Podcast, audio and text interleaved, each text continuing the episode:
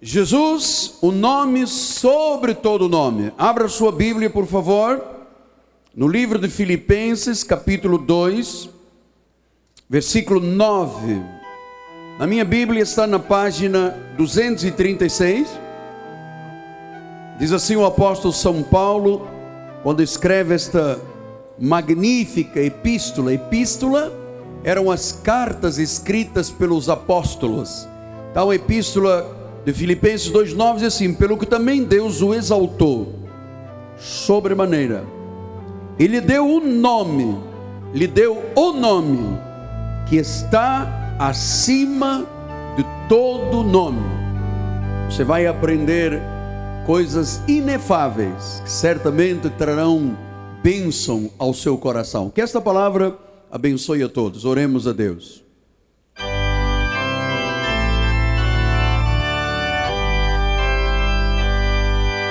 Senhor Jesus Cristo, Deus único e verdadeiro, Pai de amor, Pai de bondade, Deus das luzes, Deus em quem não há sombra nem variação, o Deus que prometeu e cumpre, é Jesus. Então, Senhor, tu sabes com que amor eu subo este altar, com que gratidão, Deus eu volto dia após dia para revelar, para ensinar, para pregar esta palavra que é viva, que é eficaz, poderosa, ilumina os olhos do coração, tira os véus, Pai, para que essa semente caia em boa terra e comece agora a germinar dando frutos a 30, a 60 e a 100 por um.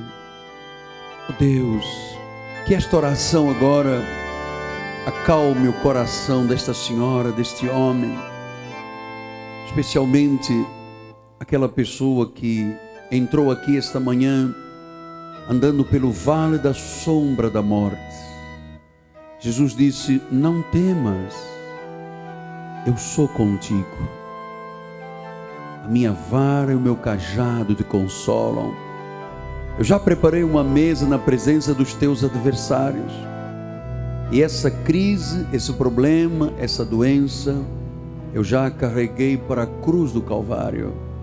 Não está mais no teu corpo, era uma mentira. Por isso eu declaro agora que a palavra viva e eficaz, que é cortante, nos dê consolo e conforto para a glória do Senhor Jesus Cristo. E todo o povo de Deus diga: Amém, Amém e Amém. Meus filhos amados, minha família, família de Deus, família bendita, aqueles que são o selo do meu apostolado, meus filhinhos em Cristo Jesus, ovelhas do rebanho que me foram confiadas para serem pastoreadas. Meus filhos, não existe nenhum nome, nem nenhum ser nesta terra que seja mais elevado do que Jesus Cristo. Todos nós, eleitos de Deus, dizemos que a razão da nossa existência está na pessoa de Jesus. Ele é o Senhor de tudo e de todos.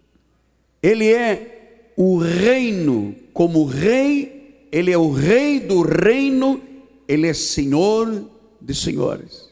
Não existe, nunca existirá, nem poderá existir um nome que seja mais elevado do que o nome de Jesus. Você sabe, que quando você aprenda a respeito de um nome, o nome que nos é dado simboliza o quê? Simboliza a nossa pessoa, aquilo que nós somos como indivíduo, como ser, simboliza a nossa natureza e quizás os nossos atributos. Quando você ouve falar do Miguel Ângelo, você diz: Ah, ele é o meu apóstolo, ele é o bispo da igreja, ele é o esposo da Rosana, ele é o pai dos meninos, ele é o avô. Então, você está descrevendo através do meu nome quem eu sou. Quando você pensa no nome de Jesus, tem que pensar que este nome se eleva acima de todos os nomes desta terra. Ele é a principal autoridade, ele é o governo da terra, ele é superior a todos os nomes. Quando Paulo ensinou a igreja a gloriar-se em 1 Coríntios 1, 31, ele disse assim: Como está escrito, aquele que se gloria, glorie-se no Senhor. Portanto, não existe outro nome. Efésios 5:20 diz a palavra: dando sempre graças por tudo a nosso Deus e Pai em nome em nome do Senhor Jesus Cristo. E ele vai mais fundo ainda, quando em Filipenses 2,10, ele disse: Para que ao nome de Jesus, se dobre todo joelho, todo o joelho, nos céus, na terra, debaixo da terra. Talvez você diga, mas apóstolo, a igreja evangélica não reconhece a autoridade que existe sobre os profetas que caminharam nesta terra, talvez a única igreja que reconheça seja a nossa. Nós entendemos que para os muçulmanos, Mohammed ou Allah era um profeta e que ele é o profeta daquele povo. Mas ele não morreu numa cruz. Ele não derramou o seu sangue. Ele não foi para um túmulo e ressuscitou ao terceiro dia. Ele não está sentado nos céus. Por isso nós reconhecemos como profeta, o respeitamos, porque assim aprendemos à luz da Bíblia e ponto. Para os orientalistas existem muitos deuses. O principal deles, Buda. Apóstolo, o senhor não, não reconhece que aquele profeta para aquele povo? Reconheço sim, mas Buda está no túmulo. A diferença entre os deuses e os profetas desta terra e o único e verdadeiro Deus é que o único que morreu ressuscitou e está sentado acima de todo o principado e potestade e governa a terra com vara de ferro se chama Jesus. Então nós respeitamos todos os nomes, mas nós adoramos um único nome. Diga Jesus Cristo. Diga com fé, vamos lá, vamos dizer com fé. Diga Jesus Cristo. Diga: Este é o nome, o nome do meu Deus, do único Deus, é o Senhor Jesus Cristo. Diga: diante desse nome, todo joelho se dobra. Ou seja, todos têm que se curvar. Qualquer nome que você evoque nesta terra tem que se curvar diante desse nome Jesus Cristo, Jesus Cristo, Jesus Cristo, Jesus Cristo, Jesus Cristo, e a Ele a glória, a honra e o louvor.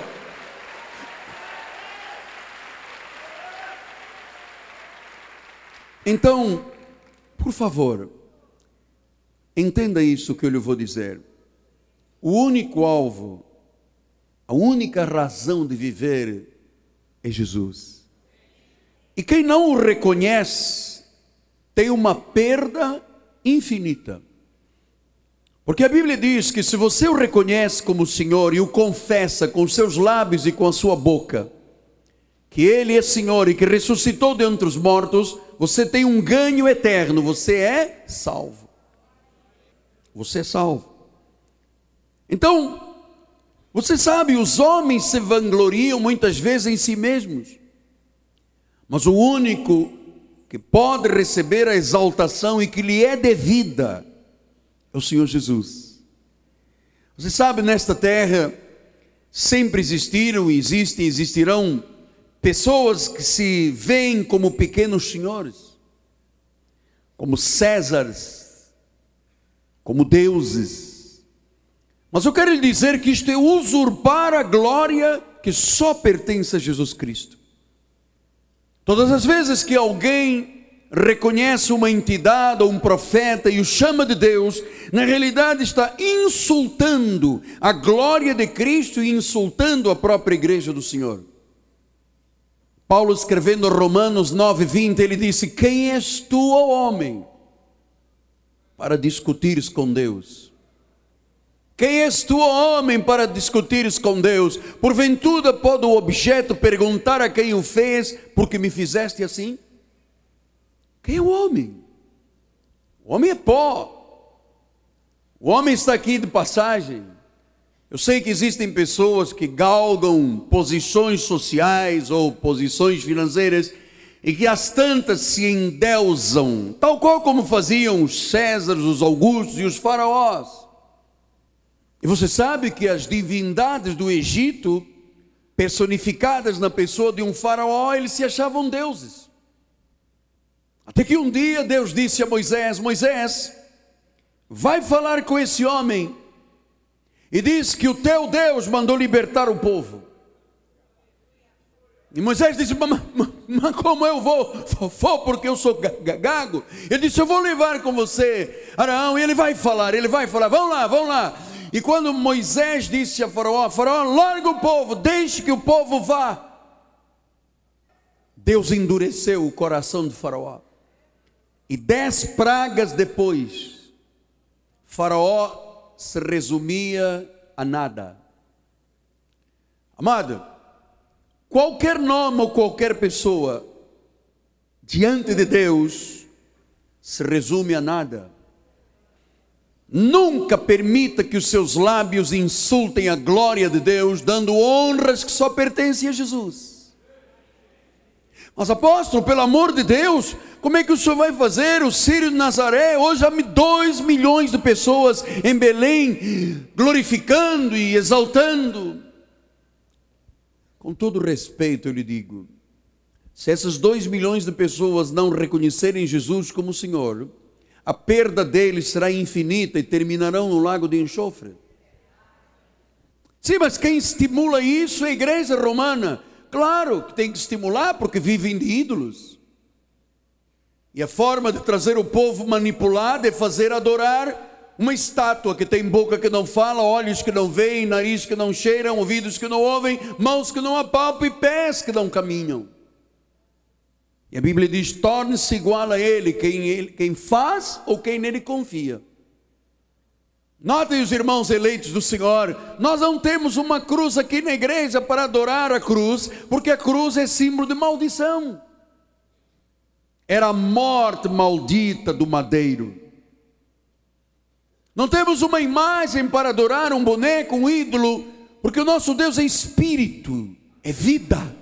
Ele quer ser adorado em espírito e em verdade. Ele não disse adore um boneco, ele disse fuja da idolatria, porque atrás de todo ídolo há um demônio. Há um demônio. Então, quando nós dizemos Jesus.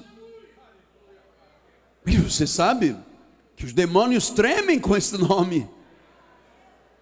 A doença não resiste a esse nome. Hum. Diz que a porta se abre, a tranca é destruída. Diz que ele tem a capacidade de inclinar o coração do homem, por causa deste nome. Há um pensador evangélico chamado Paul Tillich. Ele escreveu o livro Shaking the Foundations. E na página 148, Paul Tillich disse: Em face de Jesus, todo mais é menos. Não tem sentido. Jesus é o ponto final de tudo.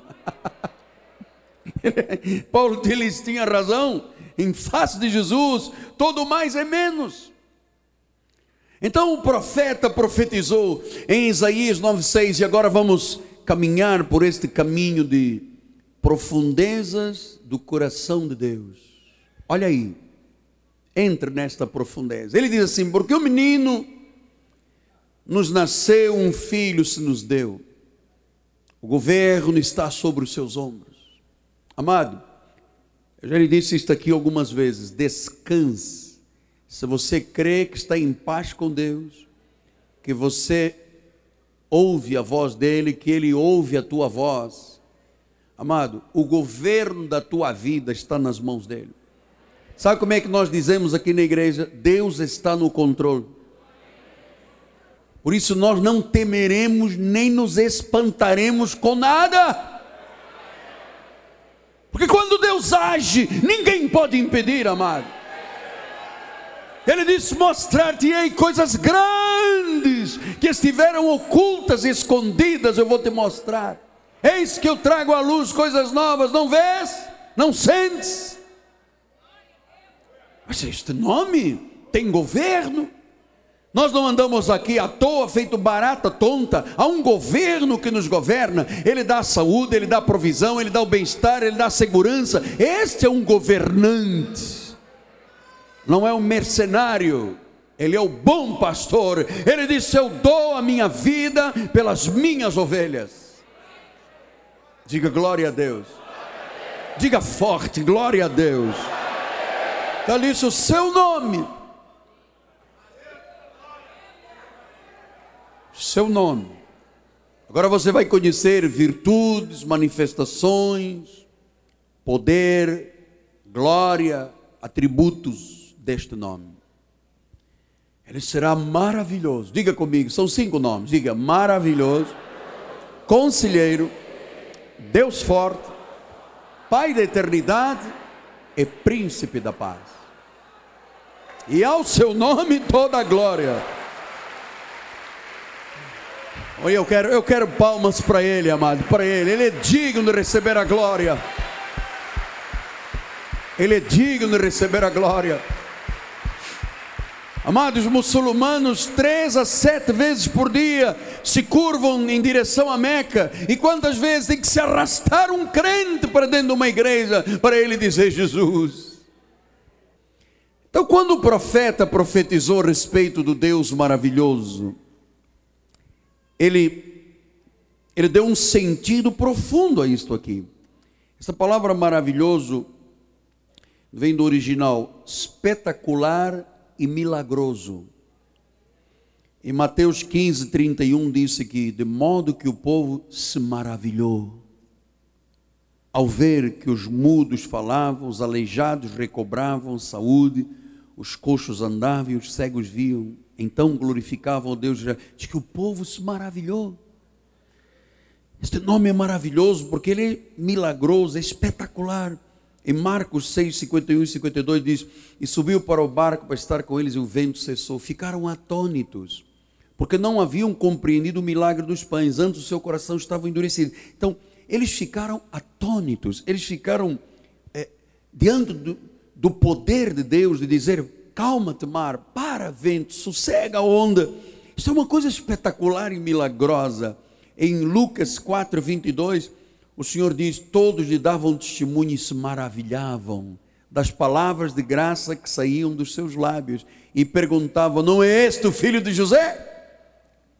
Eles estavam vendo o véu, eles estavam vendo a carne. O domingo vem nós vamos estudar este filho do homem, filho de José, filho de Maria. Mas Todos davam testemunho e se maravilhavam. Então, o maravilhoso, o milagroso, o espetacular, o povo se maravilhava, o povo ficava atônito, o povo tinha coração endurecido, mas se maravilhavam. A obra que Jesus fez na minha vida e na tua vida, olha, com todo o respeito, é um espetáculo. Você se lembra quem era você antes de conhecer a Jesus? Era horrível a nossa vida, cara. Superstição, medo de sexta-feira, de gato, de cemitério, disso, daquilo. A gente vivia um, uma tormenta espiritual. Pessoal, ah, porque eu vi uma panela mexer, e a cortina? Eu ouvi uma voz, tinha uma alma penada. Ui, você vivia atormentado como eu vivia atormentado. Qualquer coisa batia três vezes na mesa. Isola, isola, isola. Hoje não, eu digo Jesus, Jesus, Jesus. Quem é nascido de Deus, o guarda e o maligno não lhe toca. Diga glória a Deus aí. Não lhe toca. Então, O maravilhoso é espetacular, é milagroso, mas este maravilhoso também tem a ver com a questão de mistério, porque em Apocalipse 19, 12, os seus olhos são chama de fogo, na sua cabeça muitos diademas, tem nome escrito que ninguém conhece senão Ele mesmo. É um mistério. O nome de Jesus é um mistério. Diz que só Ele mesmo. É que nós não temos a dimensão, quando dizemos Jesus, nós não temos a dimensão do que, que isso pode provocar no mundo espiritual. Diz que tem um nome que é tão maravilhoso, que é misterioso. Diz que ninguém conhece esta, esta, o nome que está escrito, ninguém conhece senão Ele mesmo. Há um mistério em torno do nome de Jesus. Mas este maravilhoso é também a posição espiritual, porque nós entendemos que Ele está acima de tudo, está acima de todos, que Ele é homem e que é Deus, que o seu ministério é maravilhoso, que todo mundo se maravilhava quando via, e agora você sabe, quando, quando você pensa no maravilhoso, você pensa acima do comum. Acima do comum. Porque olha, às vezes Deus, por misericórdia, até é capaz de curar uma pessoa que vai lá para a padroeira da Aparecida e se arrasta lá e sangra, e Deus diz, por misericórdia. Mas eu vou lhe dizer uma coisa que é um segredo. Quando é Jesus a curar, a cura é eterna, é total. Ele não cura pela metade para depois voltar. E eu vou lhe dizer uma coisa: se alguém aqui esta manhã, que vai e volta a doença, vai e volta a doença, eu vou lhe dizer uma coisa: maravilhe-se agora, porque neste momento, no nome de Jesus, te sara.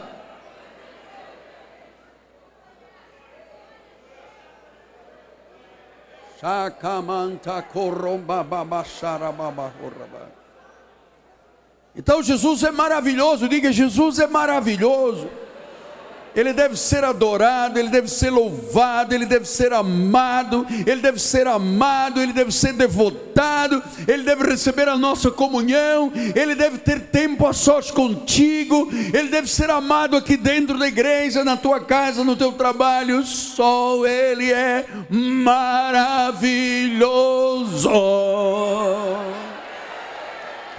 E o povo de Deus diga: Amém. Vamos lá, irmãos. Já que dizem que nós somos fanáticos, então vamos pagar o preço disso, né? Fanático não é quem vai para o Rock in Rio, não, e passa lá noites e noites debaixo de chuva e para pular lá e saltar. Isso não é fanatismo, fanatismo é isto. Então, bendito fanatismo.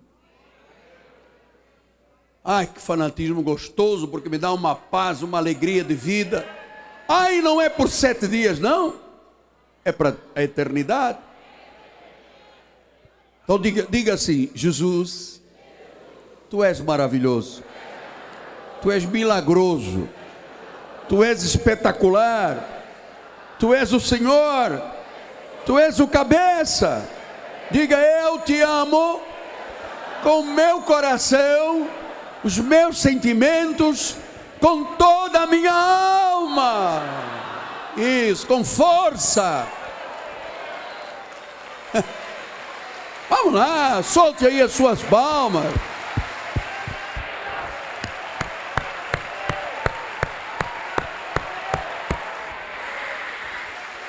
Chakamante koromamate kerebashi. Seu nome é maravilhoso. Mas ele diz que o nome dele é conselheiro. Você sabe uma coisa? O mundo foi arruinado desde o livro de Gênesis, porque um casal deu ouvidos a um conselho de uma serpente. Em Gênesis 3, 1 a 4, diz assim: A serpente, mais sagaz que todos os animais selváticos que o Senhor Deus tinha feito, disse à mulher: é assim que Deus te diz: Não comereis de toda a árvore do jardim. Respondeu-lhe a mulher: Do fruto da árvore do jardim podemos comer, Mas do fruto da árvore que está no meio do jardim, Deus disse: Não comereis, não tocareis, para que não morrais. Agora veja os, o engano. Mas a serpente disse à mulher: Deus te disse uma coisa, mas eu vou te dar outro conselho: você não vai morrer, não. E este conselho aqui arruinou a humanidade. Agora, diz que por causa do primeiro Adão todos morreram. Todos pecaram todos morreram. Então é preciso que o conselheiro venha e, através do seu conselho, que é a sua palavra, restaure a nossa vida e nos ensine a viver uma vida agradável a Deus. Você sabe, Satanás com os seus conselhos trouxe ruína, Jesus trouxe restauração. Em 1 Coríntios 14, 10 diz a palavra: há sem dúvida muitos tipos de vozes no mundo, muitas vozes, nenhum deles, contudo, é sem sentido. Essa voz que foi lá no jardim do Éden e disse: Deus disse uma coisa, nada disso, esqueça. Não é o que Deus disse, é o que eu estou dizendo. Você sabe que às vezes as pessoas, desculpa a expressão acadêmica, quebram a cara porque elas sabem o que Deus diz. E e ousam ir contra o que Deus diz. E quando você vai contra o que Deus diz, você deu ouvidos, como Adão e Eva deram a Satanás. E você espera o quê? Satanás, todos os conselhos sempre foram para arruinar, ele é o pai da quê? Tudo que profere é mentira. Você segue uma mentira, você cai na mentira. Então Paulo escreveu dizendo em Romanos 11, ó profundo, eu gosto desse versículo. Ó profundidade da riqueza, tanto da sabedoria como do conhecimento de Deus. Quão insondáveis são os seus juízos, quão inescrutáveis os seus caminhos. Quem, pois, conheceu a mente do Senhor, ou quem foi o seu conselheiro? Ou quem primeiro deu ele, ou quem primeiro deu a ele para que lhe venha a ser restituído? Porque dele e por meio dele e para ele são todas as coisas. Então a ele a glória eternamente. E o povo de Deus diga amém. Então, olha, os conselhos de sabedoria e conhecimento. Você sabe que quando eu estudei direito e me formei como advogado, né? Eu estudei uma cadeira chamada Filosofia do Direito. E eu fui aprender a respeito dos filósofos da Grécia. E quando cheguei, foi um ano, dois semestres que eu estudei filosofia do direito, um e dois. E quando eu terminei o primeiro semestre, eu cheguei junto do professor e disse: professor, tudo o que o senhor ensinou até hoje, diante de um versículo bíblico, é desmontado. E ele disse: não, mas primeiro semestre é água com farinha, agora o segundo semestre é que vai ser pesado. Vamos lá para o segundo semestre. Toda a filosofia humana vira nada diante da palavra da sabedoria e do conhecimento. Você quer ser feliz, amado? Viva a palavra. Você quer que os seus filhos lhe deem honra? Implante a palavra neles. Você quer que a sua empresa floresça? Viva a palavra de Deus dentro da sua empresa. Você quer que o seu casamento progrida? Viva as instruções de sabedoria e conhecimento. Oh, profundidade! Provérbios 8,14 diz a palavra do Senhor: Meu é o conselho e a verdadeira sabedoria. Eu sou o entendimento, minha é a fortaleza. Não dá alternativa para ninguém amar. Não dê ouvidos a nenhuma voz, só a voz da sabedoria e do conselho de Deus. Salmo 16, 7. Bendiga o Senhor que me aconselha, pois até durante a noite o meu coração me ensina. 73, 24. Tu me guias com o teu conselho e depois me recebes na glória. Isaías 28, 29. Também isso procede do Senhor dos Exércitos. Ele é maravilhoso em conselho e é grande em sabedoria. Então, por que, que nós ensinamos tanto a Bíblia? Por que, que nós, em alguns cultos, passamos 50, 60, 70 versículos? Isso é sabedoria de Deus. Isto é o conhecimento de Deus, é o conselho, é o decreto, são as maravilhas da sabedoria de Deus. Então, quando você aplica os conselhos à sua vida, então Jesus é o teu conselheiro. Ele é onisciente, ele sabe de tudo. Os conselhos de Jesus são muito importantes. Amado, olhe, não busque conselhos fora da palavra nem fora da igreja. Nós temos aqui na igreja pastores e pastoras durante o expediente comercial, das nove da manhã às cinco da tarde, com gabinete pastoral. Se você precisar de uma orientação, de um conselho, não ande segundo o conselho dos ímpios. Não se detenha no caminho dos pecadores. Não se assente na roda dos escarnecedores. Antes, seu prazer esteja na lei do Senhor. Porque esta palavra, os conselhos de Jesus, primeiro, guiam nossos passos. Dizem Provérbios 11, 14: Não havendo sábia direção, cai o povo, mas na multidão dos conselheiros há segurança. Eu gosto quando alguém me procura dizendo: Estou aqui para ouvir o conselho de Deus através da sua vida.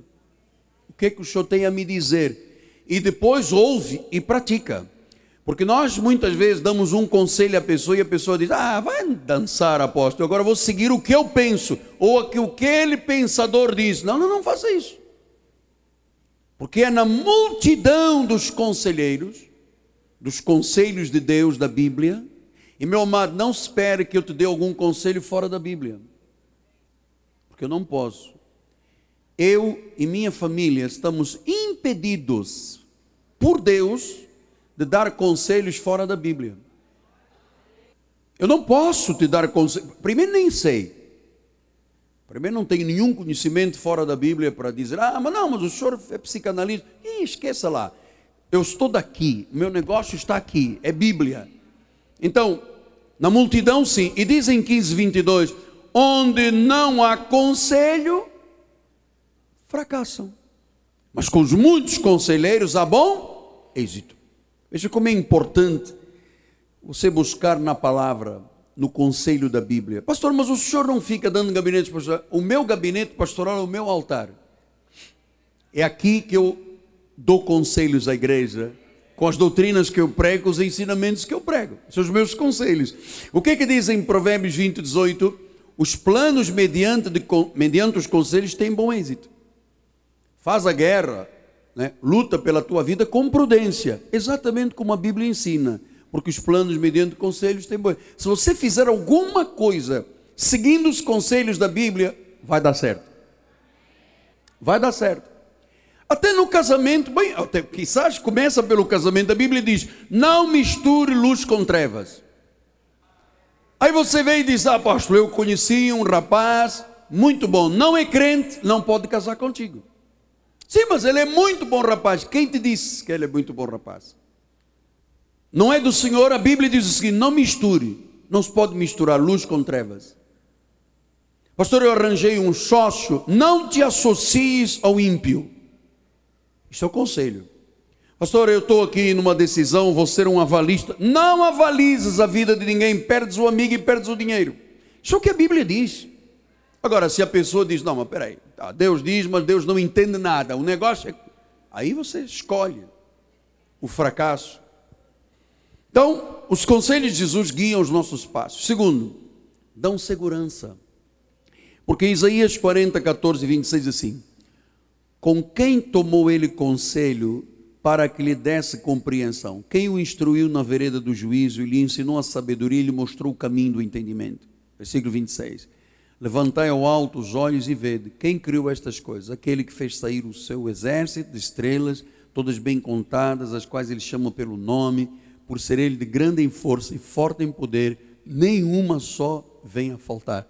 Então, se Deus tem as estrelas e contou, conhece o nome, conhece o teu nome, o meu, estão escritos, ah, tudo que vem de Deus é perfeito. Nele não há sombra, nele. Apóstolo, eu quero ser um grande empresário. Comece a praticar a Bíblia.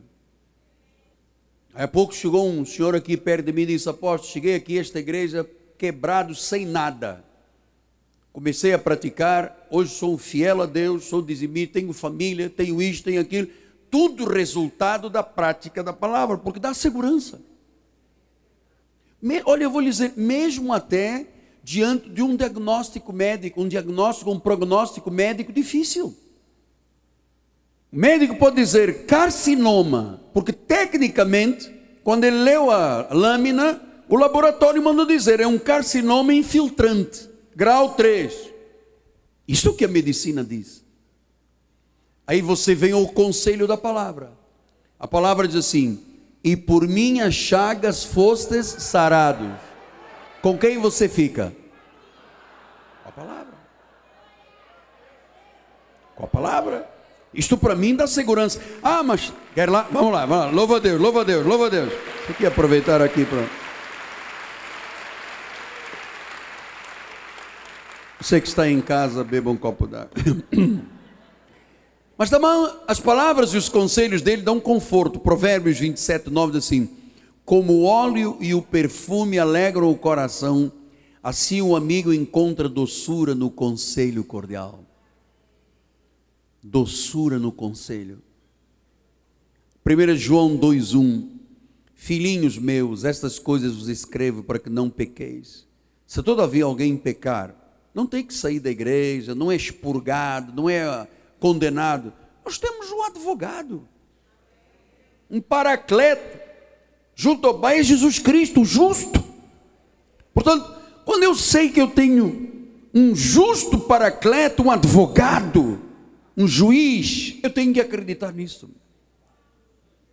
As palavras de conselho guiam, ele é o conselheiro, dão segurança, dão conforto, trazem confiança.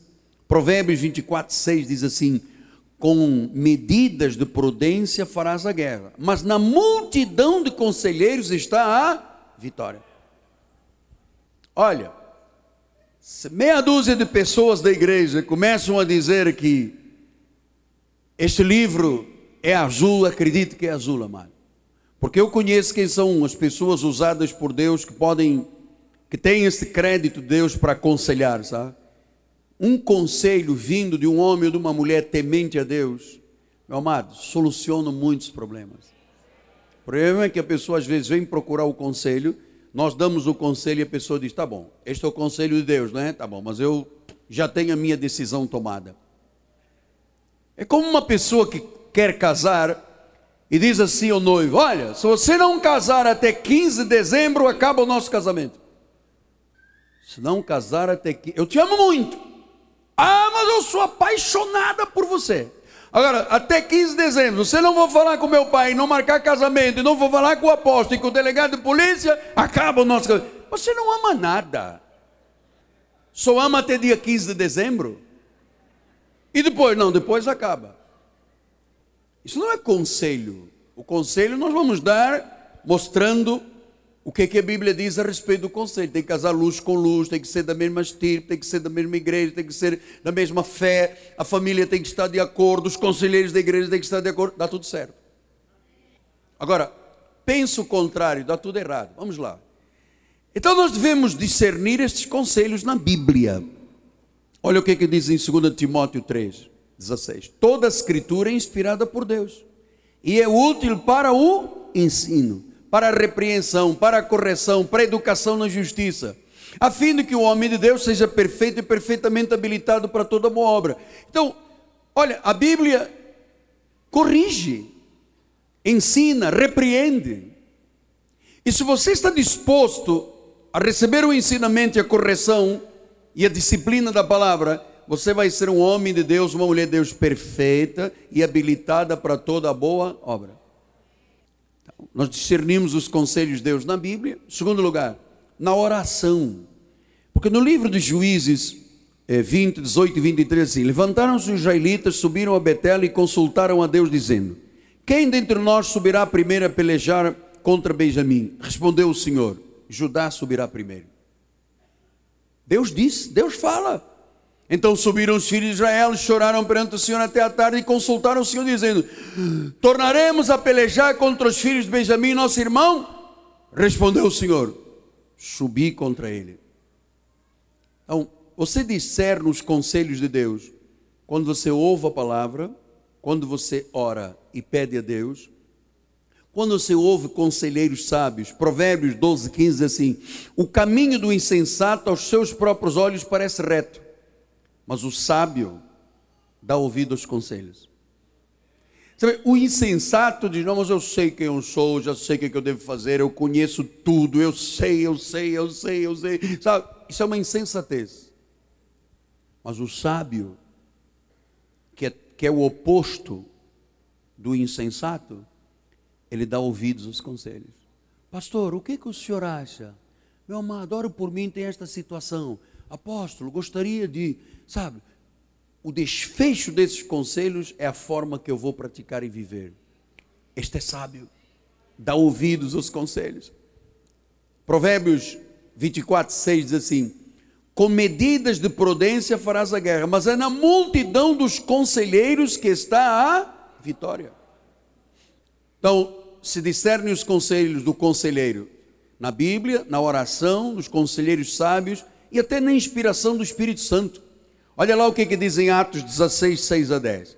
E percorrendo a região frígio-gálatas, Gálata, tendo sido impedidos pelo Espírito Santo de pregar a palavra, olha, o Espírito Santo impediu que Paulo pregasse a palavra na Ásia. Paulo disse: Eu vou pregar a palavra na Ásia. Deus me disse que eu vou para a Ásia. Quando ele começou a ir para a Ásia, Deus disse: Não. E diz o versículo 7: Defrontando Mísia, tentavam ir para Bitínia, mas o Espírito de Jesus não permitiu. Ah, não é na Ásia, então Deus me falou que é na Bitínia. Chegou a Bitínia e o Espírito disse: Não. E depois continua a palavra: E tendo contornado a Mísia, disseram a Troade. À noite sobreveio a Paulo uma visão no qual um varão macedônio estava em pé e rogava, dizendo: Passa a Macedônia e ajuda-nos. Assim que teve a visão, imediatamente procuramos partir para aquele destino, concluindo que, agora estavam concluindo que, não era para lá, não era para lá, não era para lá, porque o Espírito Santo fechou a porta. Ele disse: Deus nos havia chamado para a Macedônia. Eles foram a Trodo, foram a Mísia, foram a Bitim, foram a Macedônia. Não, não, não, Deus disse: fecha, fecha, fecha, fecha. E eles queriam pregar a palavra, era coisa boa. Mas Deus disse: não é aí, é lá na Macedônia. Portanto, a inspiração do Espírito Santo ajuda a pessoa a entender o conselho de Deus. Agora veja a terceira revelação: Jesus é maravilhoso, é conselheiro, ele é Deus forte. O conselheiro, porque era onisciente, e agora é o Deus forte. Sabe, quando você pensa em Jesus como Deus forte, você tem que sentir uma segurança total na sua vida. É, Salmo 24, 8 diz assim: Quem é, quem é o Rei da Glória? O Senhor forte e poderoso. O Senhor poderoso nas batalhas. Olha, amado, todos nós aqui estamos enfrentando batalhas. Um na área financeira, outro na área familiar, outro na doença aqui. Todo mundo enfrentando uma batalha. O Senhor é forte e poderoso na batalha. Salmo 45, 3: Cinja a espada no teu flanco, herói, cinja a tua glória e a tua majestade. Então, sabe, Deus é forte, Ele é o nosso herói, Hã? Ele é onipotente, Ele usa o seu poder em nosso favor. Por isso é que o profeta diz: agindo Deus, quem impedirá? 1 João 4,4, filhinhos, vós sois de Deus e tendo vencido os falsos profetas, porque maior, diga maior, é aquele que está em vós do que aquele que está neste mundo. Romanos 8,31 diz que diremos à vista deste, que diremos, pois, à vista destas coisas. Se Deus é por nós, quem será contra nós? Ele é maravilhoso, Ele é conselheiro, Ele é Deus forte, Ele é Pai da eternidade. Cristo é Deus, amados. Apocalipse 1,8 disse: Eu sou o Alfa e o Ômega, diz o Senhor Deus, aquele que é, que era, que há de vir, o Todo-Poderoso. Ele é o alfa, o princípio e o fim. João 1, 1 a 4 diz: No princípio era o Verbo, o Verbo estava com Deus e o Verbo era Deus. Ele estava no princípio com Deus. Todas as coisas foram feitas por intermédio dele, e sem ele nada do que foi feito se fez. A vida estava nele, e a vida era a luz dos homens. Ele estava no princípio, ele é onipresente. E finalmente diz a Bíblia que ele é o príncipe da paz maravilhoso, conselheiro, Deus forte, Pai da eternidade e príncipe da paz. Agora, esta revelação do príncipe da paz, nós a entendemos que no novo pacto ele deixa apenas a questão do príncipe para ser rei, porque no livro do Apocalipse 19, 16 diz: tem o seu manto, tem no seu manto e na sua coxa o um nome inscrito, Rei dos Reis e Senhor do Senhor. Então, olha, eu vou lhe dizer uma coisa: quando você entende estas revelações do maravilhoso Conselheiro, Deus forte, Pai da eternidade e Príncipe da paz, você está, está diante do verdadeiro Deus, e Ele é o único que pode é, suprir a mais profunda necessidade do coração do ser humano, que é a paz. Que essa palavra que eu te estou ensinando esta manhã te faça ter paz com Deus, paz contigo mesmo, paz com o próximo, porque Romanos 5,1 diz: justificados, pois, mediante a fé, temos paz com Deus. Efésios 2,14 diz: porque Ele é a nossa paz. Colossenses 1,20 diz: Porque havendo feito a paz pelo sangue da sua cruz, paz. Filipenses 4,9: O que também aprendeste, recebeste, ouviste e viste de mim, praticai, e o Deus da paz será convosco.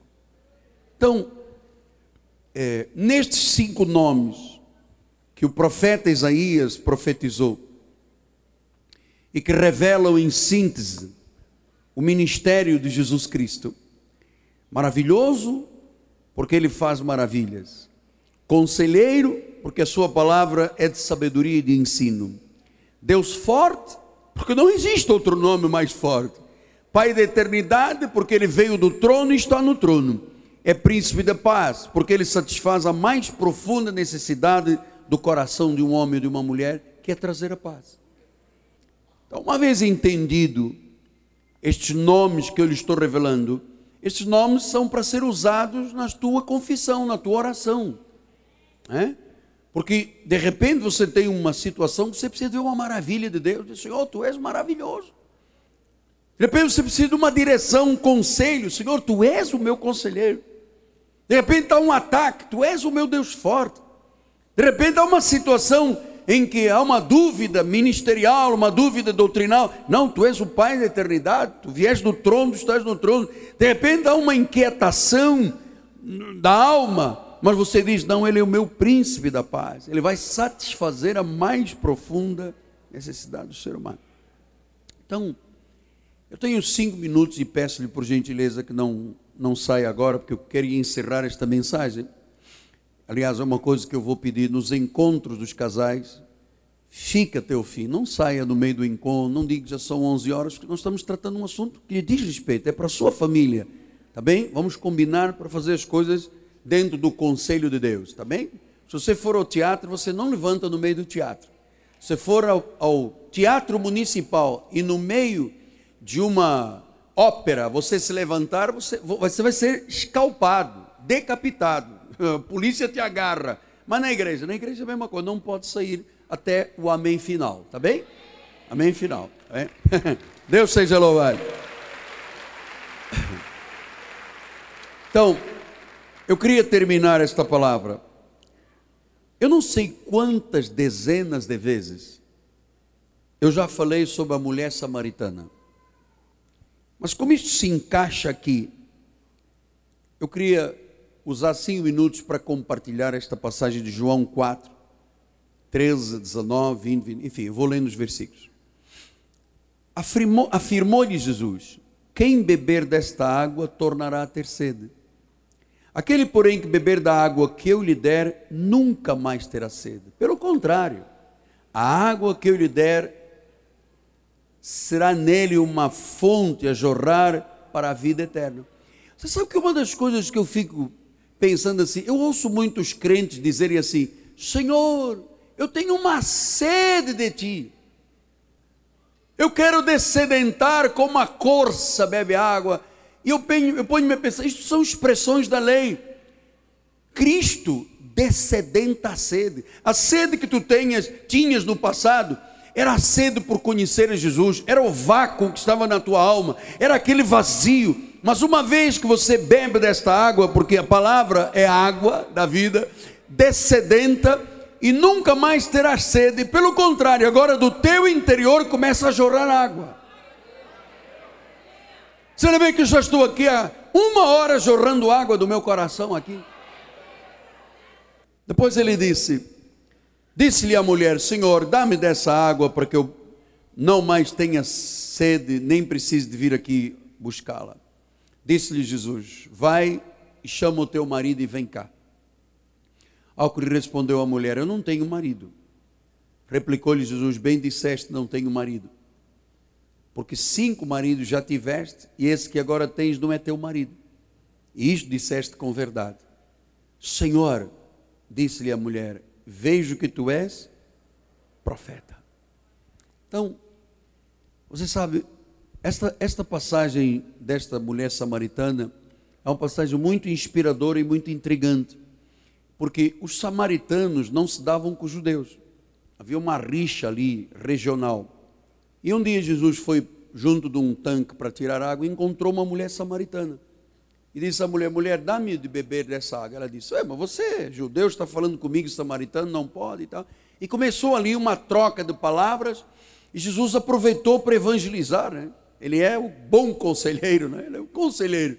Então, ela disse: Então, olha, se você beber da água que eu tenho para te dar, nunca mais terá sede, do teu interior vão fluir rios de água viva. E a mulher começou a ficar impressionada com aquele conselho disse: Então, dá-me de beber dessa água. Jesus disse: Tá bom, eu vou te dar de beber, mas você tem que arrumar a tua vida primeiro. Chama o teu marido.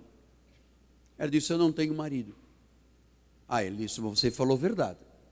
Você não tinha marido. Aqueles cinco que você teve e esse que você tem, nenhum deles é teu marido. É tico-tico no fubá, mas não é marido. E ela disse: Uau! Como é que você sabia disso? Como é que você sabia que eu era uma mulher tão infeliz?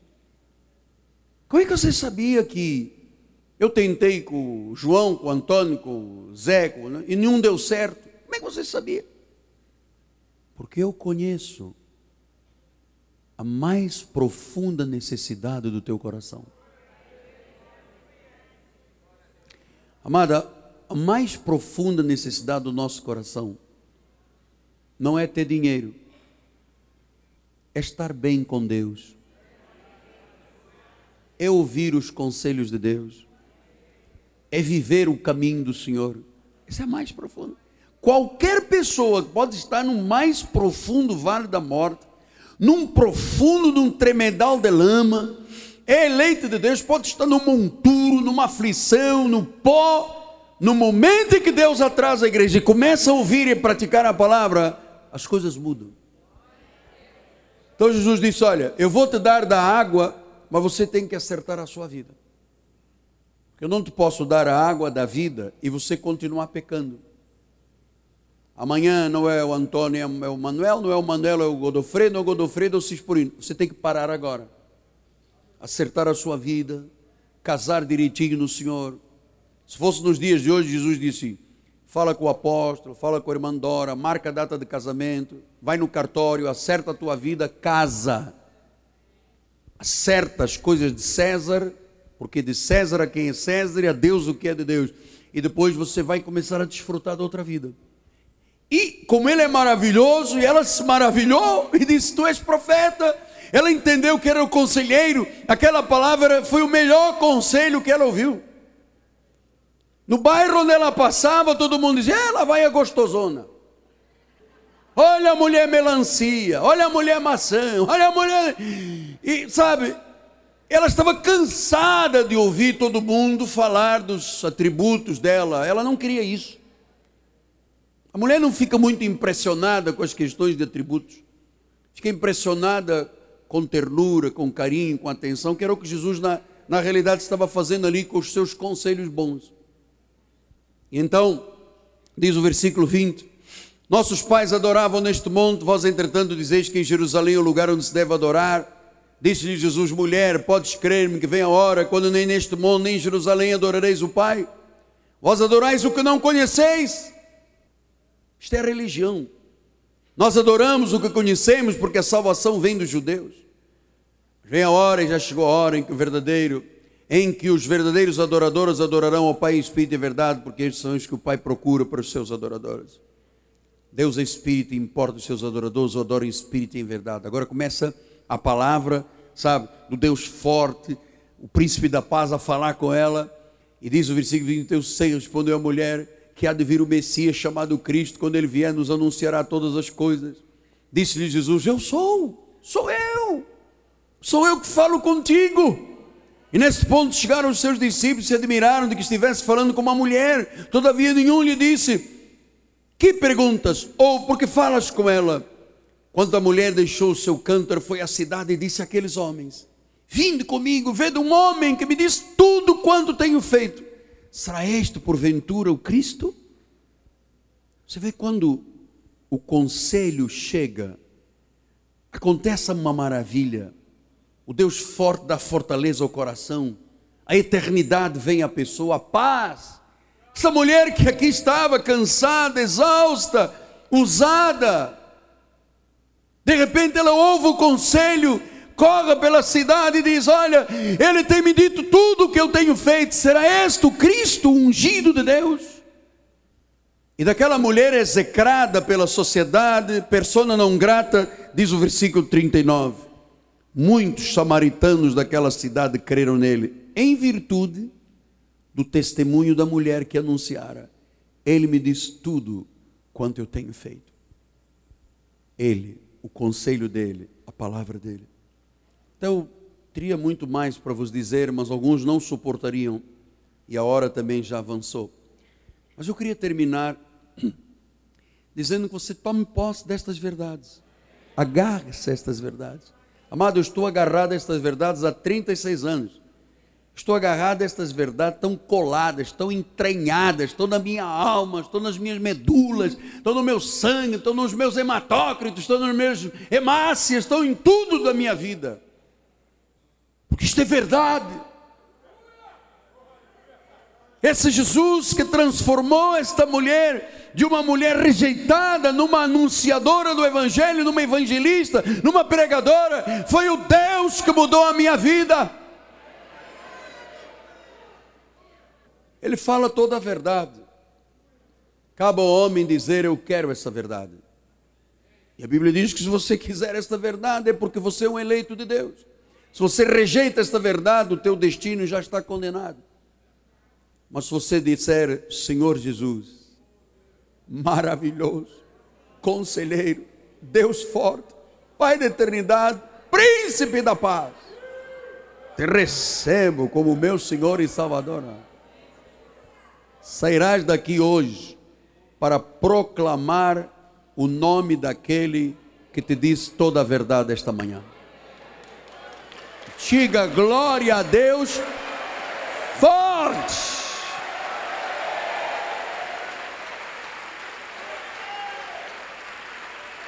E ao seu nome. Os irmãos hispânicos lá em cima, a su nome. Toda a glória, metade da igreja hispânica. Curva a sua cabeça. Deus eterno. Deus maravilhoso. Deus conselheiro. Deus forte. Pai da eternidade. Príncipe da paz. Eu volto, Senhor, a orar por aquela pessoa que está aqui esta manhã, dizendo como é que eu vou voltar para casa. A minha casa é um inferno. Ninguém me ama. Ninguém gosta de mim. Meu marido, minha mulher, os filhos. Amado, isso já é do teu passado. Esta paz agora que está tomando conta do teu coração, vai preencher todas as tuas necessidades. Sente agora paz com Deus, contigo mesmo, com o próximo. E saiba, quando Deus muda, muda para sempre. Quando Deus cura, cura para sempre. Quando Deus perdoa, perdoa para sempre. Quando esta mulher acertou a sua vida, se transformou numa pregadora, muita gente foi salva por causa dela. Deus maravilhoso. Eis-nos aqui, Pai. Eis-nos aqui, Deus. Em paz com Deus. Acreditando que tu tens um plano perfeito nas nossas vidas. Perfeito. Nada pode falhar. Nenhum fio de cabelo cai da cabeça. Nenhuma folha de uma árvore pode cair se Deus não disser sim. Então ajuda esta pessoa, Pai, que está aí no meio da multidão, Pai. Ou que estás assistindo pela internet, que diz: Eu já fiz tudo, tudo, não tenho mais forças. Como essa mulher que não tinha mais forças para viver.